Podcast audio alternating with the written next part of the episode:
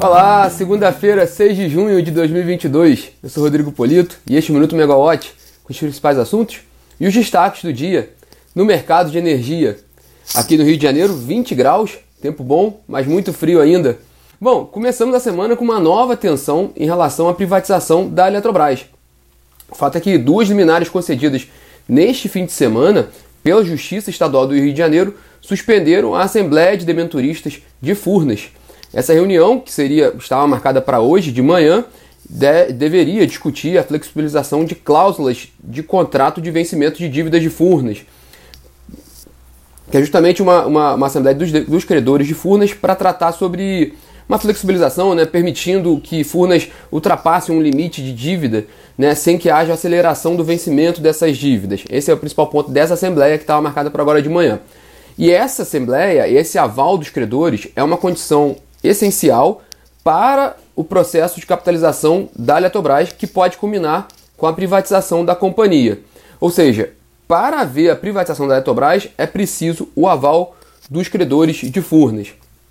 Bom, nas ações movidas pela Associação dos Empregados de Furnas, foram apresentadas algumas irregularidades para a realização da Assembleia hoje, e, por exemplo, uma delas, né, é que, que a associação coloca é que Furnas teria se antecipado e já feito um aporte na, na, no consórcio dono da, da hidrelétrica de Santo Antônio na última semana. Foi um aporte de 680 milhões de reais, que inclusive a gente comentou aqui no minuto de sexta-feira. É, embora seja um aporte referente à participação atual, aquela, participação de Furnas normal, né, de 43% na, na usina, podendo aumentar essa participação, né, fazendo aquele aporte maior, totalizando 1,5 bilhão de reais para cobrir uma despesa arbitral de Santo Antônio e aí a usina vira, seria estatizada, né, a Furnas teria o controle de Santo Antônio. O fato é que a Furnas já pagou parte desse valor, uma, uma das ações questiona esse pagamento de Furnas, falando que se antecipou ao que estava previsto para uma discussão do, dos debenturistas.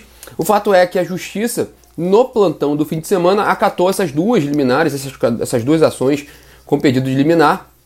E o fato é que nesse momento, a Assembleia que estava marcada para as 11 horas da manhã, até o momento não, tem, não houve uma reversão dessas liminares. Até agora pela manhã, a última vez que a gente checou, a Eletrobras ontem à noite havia comentado em fato relevante né, para, para a, a CVM, que teve, teve conhecimento das ações e que estava trabalhando para conseguir revertê-las, tanto a Eletrobras quanto Furnas, nesse caso também a Advocacia Geral da União, tentando trabalhar ali para reverter essas liminares e fazer essa, essa assembleia ainda hoje, porque ela é necessária para que a privatização, a capitalização e a privatização da Eletrobras funcione.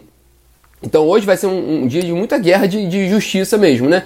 o que é um pouco esperado. Né? Desde quando a gente começou a falar sobre a, a, o processo de capitalização da Eletrobras, um dos temas que é tradicional em discussões de, de privatização, nesse caso, é a questão da, da, justiça. Né? Há sempre um embate judicial, o, o governo faz um, um tem feito um, um, trabalho grande ali de, de dia a dia, de acompanhamento de ações, buscando é, evitar é, liminares, mas o fato é que essas duas passaram no fim de semana e travaram a Assembleia de Furnas, né? podendo afetar, tem um risco considerável ali, se elas não forem derrubadas, para um risco considerável de, de inviabilizar a operação. O fato é que hoje é um dia de, de bastante trabalho ali nesse judiciário, podendo também reverter essas liminares. O fato é que a gente vai acompanhar e também vocês podem acompanhar pela plataforma. Na plataforma a gente já traz a informação atual das liminares, né? Elas estão disponíveis na página megawatt.energy e a gente atualiza qualquer coisa ao longo do dia para vocês. Bom, e lá em Brasília, hoje também um dia bem, bem importante, porque o relator do projeto que limita né, o ICMS sobre combustíveis e energia elétrica em 17%, o, Fernando, o senador Fernando Bezerra, está previsto para ter uma reunião hoje, tanto com o ministro da Economia, Paulo Guedes, quanto com o presidente do Senado, Rodrigo Pacheco, para tratar dos detalhes da tramitação do projeto no Senado, lembrando que ele já foi aprovado na Câmara, aí agora ele foi para o Senado, mas também sobre possíveis mudanças que possam haver no conteúdo do, do, do texto. Lembrando que se houver eh, mudanças né, e elas forem aprovadas no Senado, o texto tem que voltar para a Câmara para o, da, referendar essas mudanças. Né?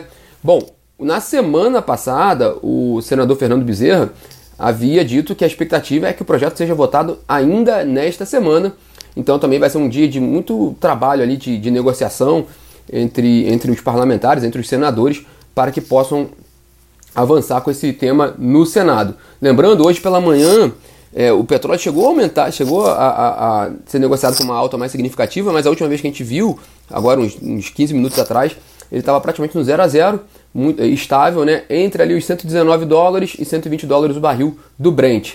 E os dados da ABCOM, da Associação Brasileira de Importadores de Combustíveis, indicam que, dados da sexta-feira, é que o diesel brasileiro está com uma defasagem de 13% em relação ao diesel internacional e a gasolina está sendo negociada no Brasil com um desconto de 18% em relação ao mercado internacional. Esses números indicam que matematicamente há a possibilidade de novos reajustes, tanto no diesel quanto na gasolina. Essa discussão segue em paralelo à discussão do ICMS no Congresso.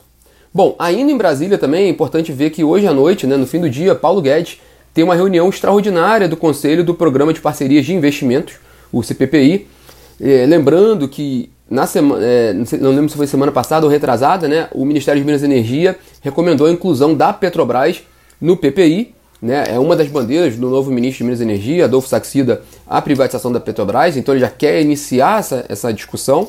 Mas também essa, essa reunião do CPPI pode também analisar temas da Eletrobras, lembrando agora essa questão da, da, da Assembleia de Furnas.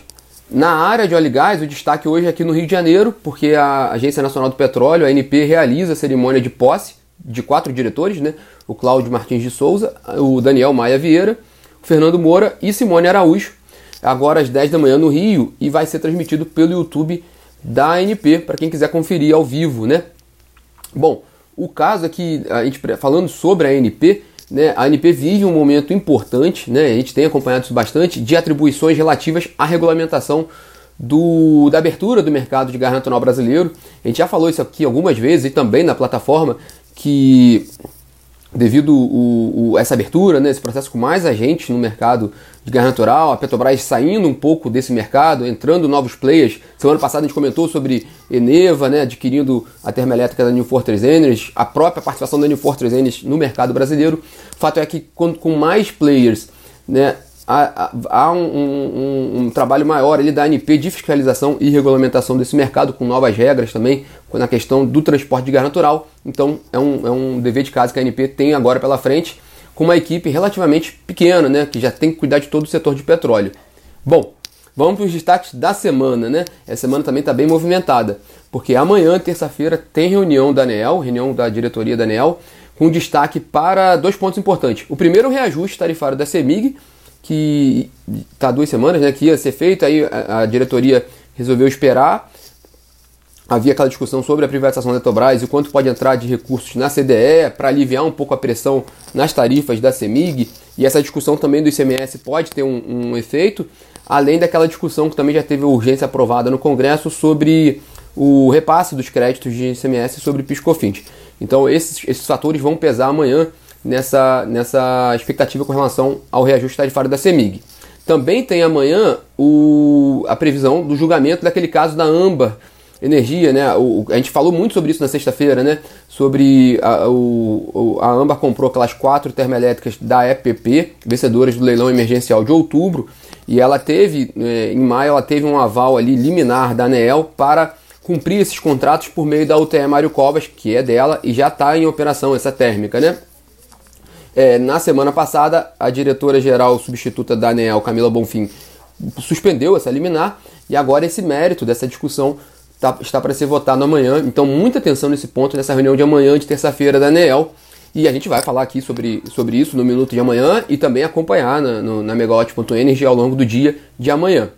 Na quarta-feira é o primeiro dia do Enásio, Encontro Nacional do, dos Agentes do Setor Elétrico, o principal evento da agenda do mercado de energia do país ocorre aqui no Rio de Janeiro. É o primeiro dia na abertura, né?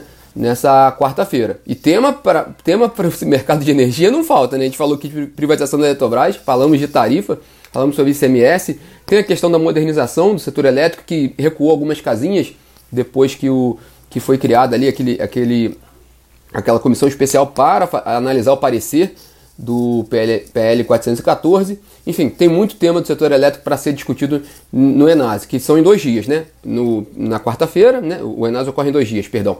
Na quarta-feira e na quinta-feira, o segundo dia do Enase. Na quinta-feira também, se tudo continuar como previsto, bom, já não está como previsto porque teve, teve ali as duas liminares, né? Mas a, o cronograma da, da capitalização da Eletrobras prevê a fixação do preço das ações, o preço da oferta, na quinta-feira, no dia 9 de junho. Então a gente acompanha também, havendo essa derrubada das liminares, se a operação segue, no dia 9 tem a fixação do preço da operação. Esses são os destaques da semana. Bom, para ficar de olho, tem a questão da privatização da Eletrobras, então os desdobramentos ao longo dessa semana sobre essa discussão que a gente tem acompanhado.